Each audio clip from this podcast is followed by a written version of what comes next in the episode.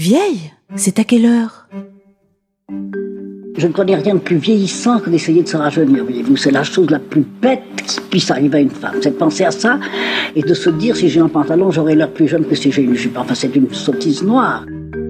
C'est drôle pour personne de vieillir, mais il y a un regard social sur la vieillesse des femmes qui est toujours euh, beaucoup plus dur et beaucoup plus euh, euh, disqualifiant en fait que, que sur celle des hommes. Avec l'âge, on peut quand même continuer à faire des choses ou faire des choses qui sont généralement, on va dire, pas conseillées ou pas très acceptées. Vieille C'est à quelle heure? Si comme nous, vous ne connaissez pas la réponse, rendez-vous dans ce podcast qui donne la parole aux femmes de plus de 50 ans. Car oui, elles ont pris toute leur place dans une société qui tend à les rendre invisibles. Et pourquoi ça d'ailleurs? Eh bien, ensemble, on va chercher la réponse. Avec Catherine Georgoyot, journaliste, et Sophie Dancourt, fondatrice du média J'ai avec Simone. La ménopause ou le grand méchant tabou? Parler du milieu de la vie des femmes tient toujours en un seul mot, la ménopause. Le terme signifiant pour beaucoup l'étape ultime vers une forme d'invisibilisation, en quelque sorte l'antichambre de l'effacement. Pour contrer ces stéréotypes qui définissent notre génération de femmes comme des êtres carencés en hormones, nous avons choisi de donner la parole à la sociologue Cécile Charlap, l'autrice de La fabrique de la ménopause, qui livre le contexte sociétal. Puis nous entendrons Sophie Kuhn, dont le récit intime et interrogatif s'écrit désormais sur Instagram, et de façon assez inédite, le témoignage d'un homme, Alex Good, animateur et metteur en scène, qui a choisi de produire un spectacle sur ce sujet si peu médiatique. Nous confions à Agnès de Sarthe les mots de liaison entre nos invités, des extraits de son roman La chance de leur vie. Sylvie a toujours eu l'impression d'être soit beaucoup plus jeune, soit beaucoup plus âgée. Le compte réel des années n'avait aucune réalité pour elle. Et même quand ses règles sont devenues irrégulières pour finir par s'absenter, après que son corps a subi cette seconde mutation, aussi perturbante et inattendue, bien que connue, que celle vécue à l'adolescence, elle n'en a conçu aucune amertume. Elle a enduré le passage avec curiosité. Ça remonte à quand, cette histoire de la ménopause, Cécile Charlap? Avant le 19e, le vieillissement est pensé de manière assez euh, commun aux deux sexes et, euh, et finalement la biologie aussi. Et c'est au début du 19e, et la création de ce terme de ménopause en est vraiment l'illustration, que prend une place plus importante une biologie spécifiquement féminine. Et effectivement, la ménopause va apparaître comme une porte d'entrée d'un vieillissement plus précoce et plus pathologisé au féminin qu'au masculin. Euh, on en revient en fait euh, aux représentations hein, euh, qui sont associées au système des rapports sociaux de sexe, où le féminin est associé à la reproduction et à la fécondité, d'où cette dévalorisation hein, dans les représentations à partir du moment où les femmes deviennent stériles. Les corps des femmes, c'est ceux qui sont à la fois le plus montrés, le plus investigués, et en même temps toujours problématique. Il est pensé du côté du trouble, euh, du déséquilibre, euh, tandis que le corps masculin, lui, il est pensé du côté de la stabilité. Comme si euh, la spermatogénèse ne relevait pas d'évolution hormonale, par exemple. Hein. On a toujours cette, cette opposition qui est faite entre ce corps féminin qui pose problème et ce corps masculin qui est celui de la stabilité et de la confiance. On ne laisse jamais le corps des femmes tranquille, qu'il s'agisse des règles, des grossesses ou de la ménopause. On entend toujours un discours hyper médicalisé. C'est dans euh, le cadre médical, dans le registre médical que sont euh, socialisées euh, les menstruations, la contraception, et puis ensuite les grossesses, les accouchements, la ménopause ce qui est intéressant à voir, c'est que euh, en étant médicalisé comme ça, le corps euh, des femmes, il est en quelque sorte sous surveillance aussi. On investigue euh, le sang des menstruations, le poids, la peau, et il viendrait jamais à l'idée à un parent de demander à son jeune garçon euh, pubère est-ce que tu as bien du sperme? Et je vais t'emmener euh, voir un andrologue, euh, etc. Donc on voit bien hein, une dichotomie entre la médicalisation très forte des corps féminins par rapport au corps masculin et en fait ça participe complètement de la socialisation des femmes qui vont comme ça de manière très régulière et puis ensuite de manière plus forte à certaines étapes de la vie, se retrouver dans ce cadre euh, médical qui est celui au travers duquel elles vont vivre toutes ces expériences. Pourquoi la ménopause est un phénomène vécu comme quelque chose de toujours négatif et qui doit être caché par la société. Nos représentations sociales, elles présentent euh, la ménopause comme un problème, auquel il faut trouver une solution.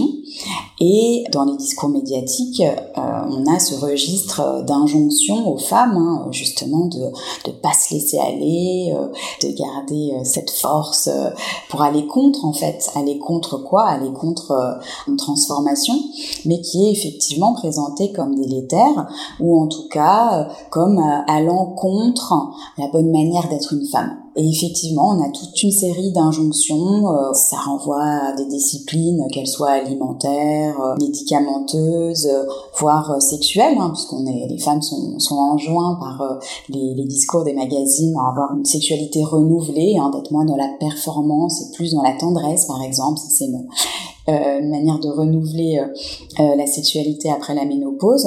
Et effectivement, ce, ce type de discours, ça met les femmes dans une sorte d'injonction un peu paradoxale où quelque part elles vivent une transformation physiologique inéluctable que notre société dévalorise profondément et on vient les enjoindre effectivement à, à aller contre quelque chose d'inéluctable.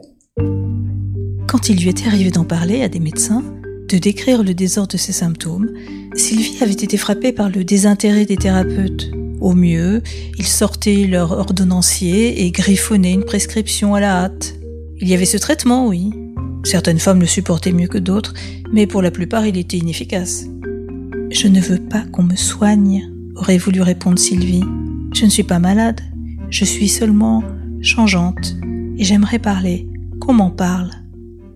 Sophie Kuhn, créatrice du compte Instagram Menopause Story, s'est emparée du sujet sous le joug d'une obsession qu'elle comprendra beaucoup plus tard. Alors, je m'appelle Sophie, j'ai 51 ans et il y a euh, maintenant un peu plus de 4 ans, euh, j'ai eu un problème avec l'endomètre, avec une suspicion de cancer de l'endomètre énormément de saignements. De ce fait-là, on m'a fait euh, déjà une première opération pour curter l'endomètre et après, on m'a fait une piqûre pour me poser en ménopause artificielle. À partir du moment où j'ai été posée en ménopause artificielle, en fait, j'ai eu euh, tous les effets secondaires et j'ai été vraiment complètement chamboulée. Ça, ça a été ma première rencontre avec la ménopause hein, parce que jusqu'à présent, je ne savais absolument pas ce que c'était et ça avait jamais été évoqué autour de moi. C'est un mot que je ne connaissais pas. Euh, qui me renvoyait aucune image. Donc du coup là j'ai commencé déjà à aller sur Google pour regarder euh, voilà de quoi il s'agissait. Je suis tombée sur des sites plutôt à portée médicale, ça m'a fait vraiment flipper. Quelques mois se sont passés puisque le gynécologue m'a dit bon euh, reprenez votre souffle etc. Et j'ai tant et si bien repris mon souffle en fait que les saignements se sont arrêtés d'un coup et mon utérus a repris sa vie normale si je puis dire. Euh, et le gynécologue me dit bon bah on se revoit après les vacances pour poser l'opération. Entre temps incroyablement mon corps se remet donc j'échappe à l'hystérectomie et me voilà en route vers la ménopause. Dans ma tête je m'étais dit je vais avoir une hystérectomie donc de toute façon pas de ménopause donc je ne me posais pas de questions. Euh, là, je me dis bon ben il se passe quelque chose d'important parce que je me rends compte que j'ai aucune vision, mais vraiment aucune vision de la ménopause et que je sais pas du tout où je vais. J'ai l'impression d'arriver dans un trou noir. Un no man's land dans tous les sens du terme, fabriqué par un effacement en règle orchestré par la société. Cécile Charlap il y a euh, une injonction qui est faite aux femmes à une déprise de la reproduction.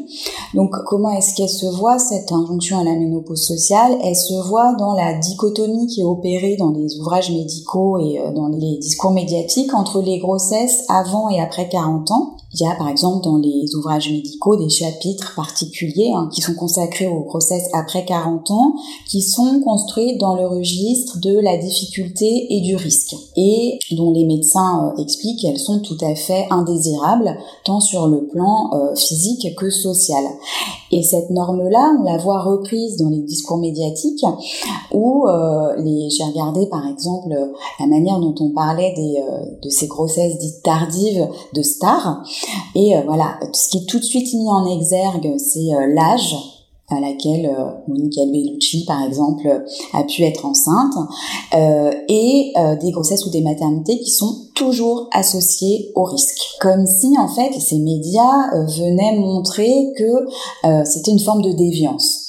Et ce qui est intéressant, c'est que cette norme de ménopause sociale, elle est une norme de genre. Pourquoi? Parce que elle s'applique uniquement aux femmes c'est-à-dire que les paternités tardives ne sont pas l'objet de chapitres particuliers dans les ouvrages médicaux, ne sont pas présentées comme déviants dans les discours médiatiques, et elles euh, constituent en fait une injonction à un bon usage du corps qui, à partir de la quarantaine, peut être fécond physiologiquement, mais doit être socialement stérile. La bonne nouvelle, c'est que ces injonctions ne sont pas universelles. Dans d'autres sociétés, la femme redevenue stérile change de statut et est presque à l'égal de l'homme. Je me suis beaucoup euh, appuyée sur des travaux euh, d'anthropologues qui ont euh, étudié la manière dont on pense et on vit la ménopause dans d'autres cultures. Je pense au Japon traditionnel, aux tribus Béti au Cameroun ou encore chez les Mayas au Mexique.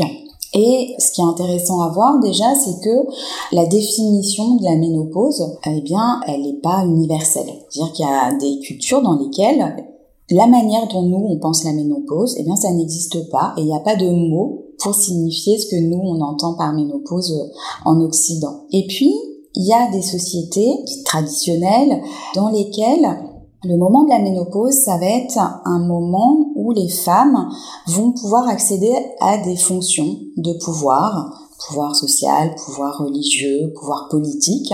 Pourquoi? Parce que elles ne sont plus traversées en quelque sorte par euh, des menstruations qui sont euh, jugées impures, dangereuses. Et donc dans ces sociétés-là, je pense euh, au Barouya de Nouvelle-Guinée euh, qui avait été étudié par euh, Maurice Godelier. Dans ces sociétés-là, donc il y a un grand nombre de tabous euh, qui sont associés aux femmes en période de menstruation, qui sont donc interdites d'un grand nombre d'activités. Et une fois que les femmes sont ménopausées, eh bien elles changent de statut en quelque sorte et elles, peuvent participer à la politique, à la guerre, à certains rites, etc. ce qui montre bien d'une part que la manière de penser la ménopause est toujours reliée à la manière de penser les règles, ce qui montre bien aussi d'autre part que la physiologie irrigue en fait nos représentations sociales et les places du féminin, du masculin, le passage de l'un à l'autre, puisque euh, Françoise Héritier, par exemple, a montré chez les Indiens piégants, eh ben, une femme ménopausée, elle s'arroge en fait des droits euh, qui sont euh, masculin et elle est perçue comme un homme. La ménopause mériterait d'être célébrée comme un rite de passage. Certaines mères giflaient leurs filles à l'annonce de leurs règles.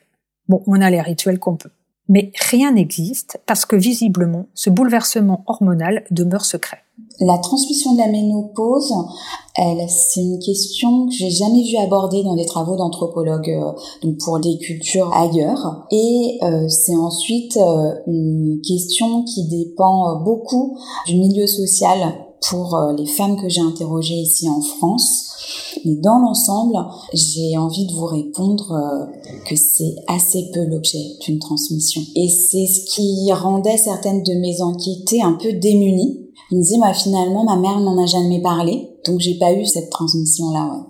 Pour Sophie Kuhn, son questionnement sur la ménopause, c'est l'occasion d'une découverte et surtout d'une reconnexion avec son histoire familiale vécue du côté des femmes. Et là, un jour, j'aborde le sujet avec ma mère. Je l'interroge, euh, c'est quoi la ménopause pour toi? Qu'est-ce que ça t'évoque? Est-ce que tu peux me raconter? Et là, effectivement, elle me raconte que elle, elle a subi une hystérectomie, donc à 50 ans. C'est quelque chose qu'elle a reculé au plus loin possible parce qu'elle avait vraiment peur de perdre son utérus.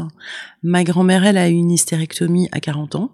Et que de fait là, la ménopause, elles ne savent absolument pas ce que c'est, et que pour elles, la ménopause, bah, elle a été très brutale. Donc on continue un peu la conversation, et, tout à coup elle me dit, mais tu sais, tu es la première de ta lignée à avoir la chance de vivre une ménopause naturelle, à avoir la chance de savoir ce que c'est que l'arrêt des règles qui arrive de manière euh, douce. En fait, une ménopause qui s'installe et qui prend son temps. Je raccroche et je me sens pas bien en fait. Euh, je, je, je, repense vraiment à cette phrase que maman m'a dit. Tu es la première de ta lignée. Et puis euh, je me pose un instant et je me dis en fait qu'elle a raison. Euh, c'est-à-dire que comme nous avons perdu pratiquement la, la, totalité de notre famille pendant la guerre, que ma grand-mère est la seule de sa génération à être restée en vie. À ce moment précis, je me dis en fait il y a eu une rupture je sens quelque chose d'assez curieux en moi. J'ai l'impression effectivement que tout ce qui s'est passé avant moi, donc c'est-à-dire l'histoire de ma famille, euh, que je, je, connais plus ou moins du reste, hein, puisqu'on n'a évidemment pas d'écrits, euh, très peu d'archives, etc. Euh, euh, se, reconnecte à moi. Et je me dis effectivement que bien entendu je pense que mon arrière-grand-mère mes arrière-grand-tantes etc ont vécu la ménopause. Donc moi je suis d'origine polonaise donc c'était en Pologne. Je commence à imaginer un peu dans quel contexte elles étaient que bien entendu j'imagine qu'il n'y avait pas de gynécologue. Euh, j'imagine que ça devait être assez compliqué pour elles. Euh, j'ai essayé de les imaginer dans des grandes robes avec des bouffées de chaleur. Enfin je j'ai essayé de leur redonner vie. J'ai rappelé ma mère pour lui demander de me redonner euh, les prénoms de sa grand-mère, les prénoms des tantes, etc., pour me les refigurer dans le contexte. Et c'est là que j'ai vraiment senti euh, comme une euh, reconnexion, on va dire, voilà, très très profonde. Dans les livres non plus, on n'en parlait pas. Sylvie avait lu Philippe Ross, elle avait lu Romain Gary, d'autres encore. Ces écrivains mâles dont l'impudeur était réjouissante. On y apprenait tout, de leurs premiers émois jusqu'à leur panne récente, en passant par leurs idiosyncrasies masturbatoires et leurs fréquentes mictions nocturnes. On demeurait toutefois sur la rive masculine. De l'autre côté de l'eau, c'était le silence. Cécile Charlap avec l'arrivée euh, aujourd'hui euh, de femmes qui sont nées à la fin des années 40, 50, à l'âge d'être ménopausées, euh, ça fait beaucoup de monde, avec un niveau d'éducation important, beaucoup de monde qui a travaillé, qui sont arrivés à des postes de pouvoir, même si le plafond de verre existe encore, et beaucoup de monde qui représente aussi des marchés pour les entreprises.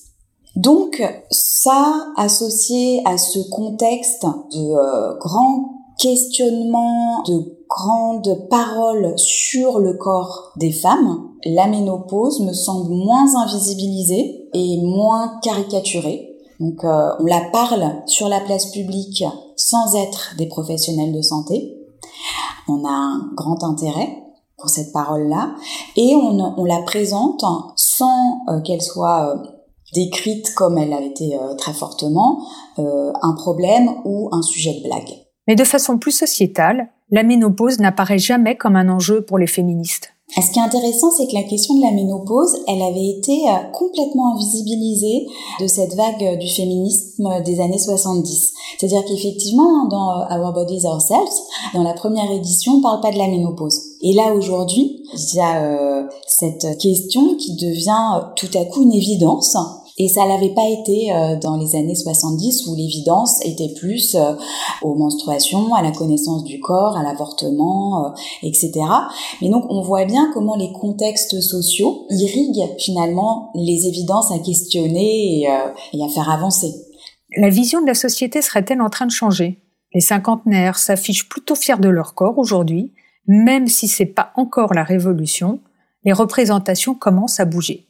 Alex Good, producteur et animateur, s'intéresse au sujet. Il en a même fait un spectacle carrément joyeux. C'est un énorme succès hein, aux États-Unis. Ça fait 17 ans que ça dure. Ça a été très long à adapter parce qu'encore une fois, je suis reparti de zéro, donc j'ai bien pu temps tout écrire. Et ça a été surtout compliqué de trouver un producteur qui ait les coucougnettes de faire ça. Parce que dès que tu disais, je vais faire ménopause, bah, personne ne voulait le faire. C'est comme quand j'appelais des comédiennes, j'en ai appelé des très connues. J'ai pensé à toi pour un rôle euh, génial. Ah bon? Comment ça s'appelle le spectacle? Ménopause. Mais, mais, mais. ok, d'accord. Tu vois, le mot est un peu tabou. Donc j'ai voulu jouer avec ça. Et donc dès le début, je me suis dit, on va faire comme Voldemort dans Harry Potter. Et en fait, elles n'auront pas le droit de dire le mot jusqu'à ce qu'elles soient libérées. Et donc, effectivement, elles n'arrivent pas pendant tout le spectacle à dire ménopause. Donc, elles trouvent trop les mots de la terre, changement, switch, transfiguration, tout ce que tu veux. Mais à la fin, une fois qu'elles ont compris que ça ira, elles le disent. Elles le chantent même. Ce serait des rendez-vous dans dix ans, même jour, même heure, même flamme. On se reverra pour nos cinquante ans sur les marches de la place des vieilles dames. Le but étant quand même de complètement dédramatiser ce truc, puisque c'est quand même, enfin, ça arrive à toute l'humanité, tu vois, on peut pas y échapper. Que tu ressortes euh, heureuse et joyeuse, c'est exactement l'objectif. Et c'est ce qu'on voit tous les jours. On a 97% d'avis positifs sur les critiques. Je pense que c'est assez universel et que du coup, on a, voilà, on a réussi un truc. Et pendant ce temps, durant toute cette effarante logorée de l'homme, sexe brandi page après page, la femme muette tentait de raconter une autre histoire, la sienne, qui paraissait n'intéresser personne. Mais pourquoi pas après tout? Pourquoi ne pas se taire? Y avait-il vraiment quelque chose à dire? L'ennui, c'était que, sans parole, on ne pouvait rien penser. Il le fallait pourtant, le penser, afin de l'éprouver, plutôt que le subir. C'est exactement à ça que s'est attelée Sophie Kuhn. Elle a choisi, sur son compte Instagram Ménopause Story, de profiler la ménopause comme une enquêtrice de romans policiers. Cela donne un récit à la fois intime et public. Très vite, euh, j'ai commencé à prendre des notes sur euh, ce que je ressentais, tout ce que je lisais, euh, les podcasts que j'écoutais, les émissions que j'écoutais, les films, etc. Et très vite, je me suis dit que je, je voulais en faire un contenu, que je voulais absolument partager toutes ces découvertes, toutes ces réflexions, et puis surtout ce parcours qui à la base pour moi était un parcours de euh, ménopause artificielle qui m'avait bousculé et ensuite euh, une hystérectomie qui n'avait pas eu lieu et qui avait ouvert euh, le champ d'une ménopause qui allait arriver mais que je ne visualisais pas. Donc j'ai commencé à contextualiser un compte Instagram en me disant en fait, j'ai envie de parler avec beaucoup de gens. euh, J'aimerais savoir euh, comment ils vivent les choses, euh, eux aussi, quel que soit leur âge, euh, que ce soit des jeunes filles qui voient leur euh, maman avoir la ménopause, des jeunes hommes qui regardent les femmes de 50 ans, les femmes qui sont ménopausées très jeunes, les maris qui voient leurs femmes changer, les personnes plus âgées qui ont des conseils à donner ou des histoires drôles, des anecdotes. Donc j'ai commencé à contextualiser vraiment ce conte comme ça. Par le biais de petites histoires. Donc j'ai écrit des petites histoires. Et c'est vraiment au moment où euh, j'allais lancer le conte que j'ai eu la discussion avec ma mère qui, m'a parlé euh, de, cette chance que j'avais d'être la première de la lignée à vivre cette ménopause naturelle. À partir du moment où on a eu cette discussion, la vocation du conte, la genèse du conte a pris un autre sens. Parce que la ménopause que je voyais comme noire prenait tout un tas de couleurs, j'ai pu comprendre que au travers de ce que m'avait dit ma mère, ce que j'avais recherché tout le long de cette année et demie de travail acharné, parce que je dois dire que je me suis complètement arrêtée, je me suis mise en repli pour comprendre cette ménopause. Donc au travers de ce qu'avait dit ma mère, je cherchais à comprendre le sort des femmes, et je cherchais à casser les archétypes. Quelque part, euh, si j'étais Coco Chanel, je dirais que j'ai cherché à les libérer du corset. Voilà, pour moi, j'ai cherché à libérer la ménopause de son corset. C'est ce que j'ai passé mon temps à faire pour, il me semble maintenant aujourd'hui, retrouver ma lignée de femmes. Vous avez aimé ce podcast? Réagissez en le faisant savoir sur votre plateforme préférée. Cœur et commentaires, on va absolument tout prendre. Et si vous voulez poursuivre la discussion, eh bien rejoignez la communauté de J'ai avec Simone sur la page Facebook et faites-nous part de vos envies.